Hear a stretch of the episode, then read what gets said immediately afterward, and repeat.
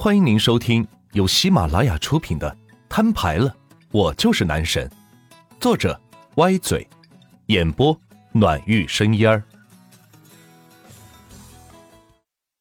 第十三章，一掷千金。万钱这样的大学生，除了在校园接受一些专业知识外，就是社团的一些交际圈。哪里知道社会上比较关注和时髦的投资圈呢？昨天他无意中包下了整个店的衣服，领悟出来可以将这些衣服后来卖掉，无论卖多卖少，都是自己实实在在的钱。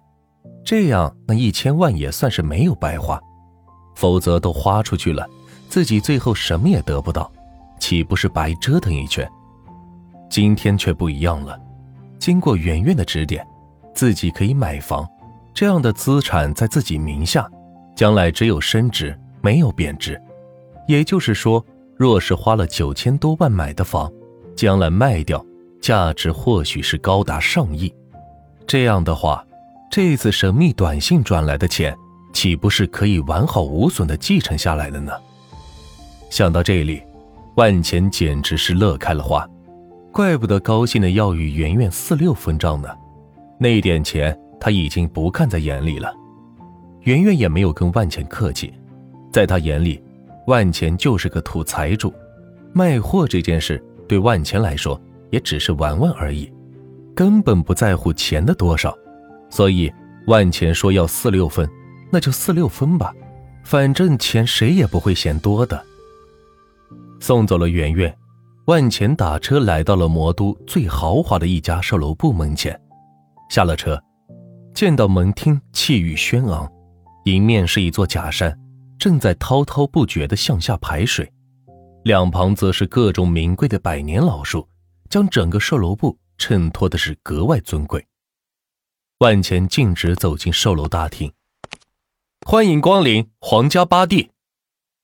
两位门童掷地有声地喊道，吓得是万钱一愣，没想到这里的门童说话这么硬气。一点儿也不像是个看门的。您是来面试的吧？请跟我来。从大厅侧边走来一位身着职业装的女性，对万钱说道：“不好意思，我是来买房的。”万钱有些不满的说道：“自己辛辛苦苦的来到这里买房，却被误认为是找工作的，能不让人气愤吗？”也难怪，放眼望去，站在大厅里的人。哪个不是穿金戴银，一个个珠光宝气，生怕别人不知道他有钱似的。只有万钱显得是普通至极。在销售顾问眼中，客户确实是分为三六九等的。你是不是他的准客户，他一眼便能分辨出来。像万钱这种浑身上下衣服不超过一千块钱，当然不是他们的客户。当然，也有看走眼的时候。先生，您说您是来买房的？职业女性有些不相信的反问道：“面前的万钱怎么看都是一名大学生而已，怎么可能买得起这里的房子？除非是富二代。不过魔都里的富二代在他们这里都是挂有名号的，怎么没见过万钱这号人物？没错，我要买别墅。”万钱说出了自己心藏已久的答案：既然要买，就一步到位，买个最好的。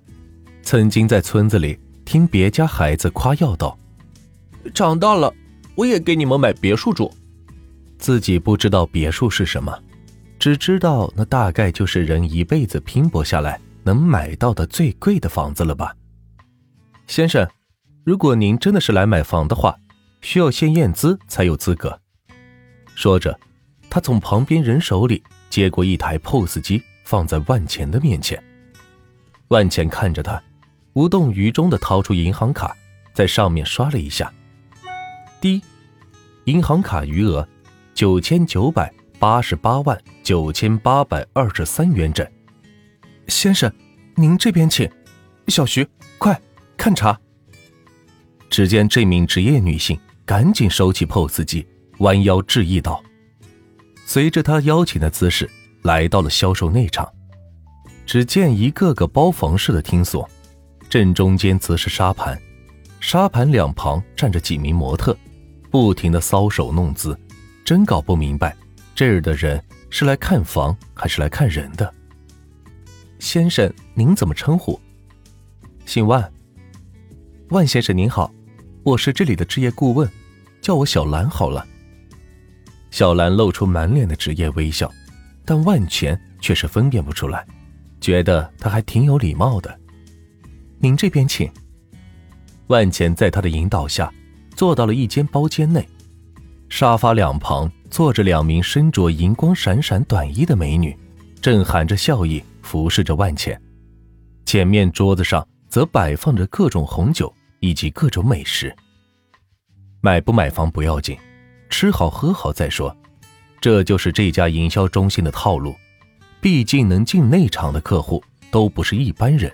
招待一定要周到，万先生，您看中我们哪块楼盘了？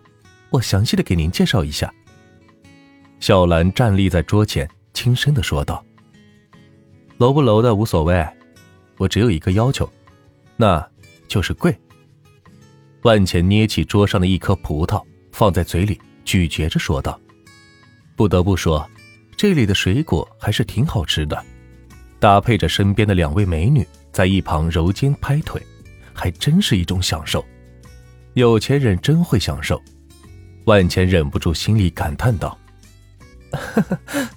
万先生，您真会开玩笑。”小兰用手掩着嘴笑道：“要知道，外场的房价基本都是在三四百万左右，而内场的更是动辄上千万。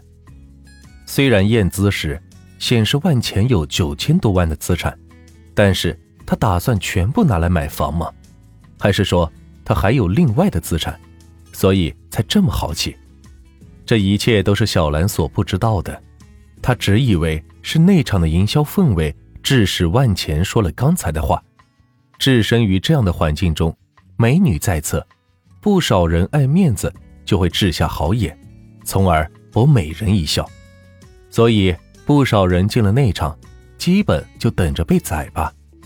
尊敬的各位女士们、先生们，楼王即将展出，请各位富豪注意观看。正在这时，大厅中央一位美女主持人介绍道，而在旁边的包厢里，一名销售顾问正半蹲在地上为一名顾客介绍道：“王总，这可是我们店里的压轴房源，未来升值空间巨大，您若是买了，一定不会后悔的。”哎，不用不用。这个地方太远了，不方便。小葛，咱们挑点儿近一点的地方，好不好？原来正是王猛和小可在这里选房子。都听你的。小可小鸟依人的躺在王猛的怀里，乖。王猛忍不住在他的脸颊上亲了一下。开玩笑，这里楼盘动辄上千万，更别提楼王了，我可买不起。但是却不能在小可的面前丢了脸，王猛心里想到。周围忽然是暗了下来，聚光灯打在大厅中央的沙盘上，其中一栋别墅依山傍水，被照耀的是透亮。这就是我们店里的楼王，玉玺山城，由全球顶尖设计大师亲手操盘设计，自带防弹楼层，每月仅展示一次。主持人面带自豪的介绍道：“为什么仅展示一次啊？”万钱不解的问道：“难道这房子不卖吗？”是这样的，万先生，这间房子地理位置有些偏，所以没人愿意买。另外，价格也有点高。价格高？有多高？八千多万，并且必须全款，不能按揭。小兰拿起旁边的红酒。为万钱倒上，一下子出去八千多万，我喜欢，我要了！万钱激动的站起身来，吓得旁边的两位美女赶紧向两边坐了坐。小兰却呆在原地，她刚才说什么？她要了？这可是八千多万现款呐！要知道，现在做生意的都是人精，能用银行钱就不用自己的钱。谁会愿意买一个价格如此高昂却不走贷款的房产呢？除非是全球的顶级富豪，一般富豪还真是操作不了呢。主持人站在大厅中央，见没有买家出手，便宣布道：“好，展示完毕，下面我们来看中等楼型。”果然，这样的房产，在座的各位老板都负担不起。啪，万钱所在的包间是亮起了灯光，在所有地方皆昏暗的时候，他却亮了。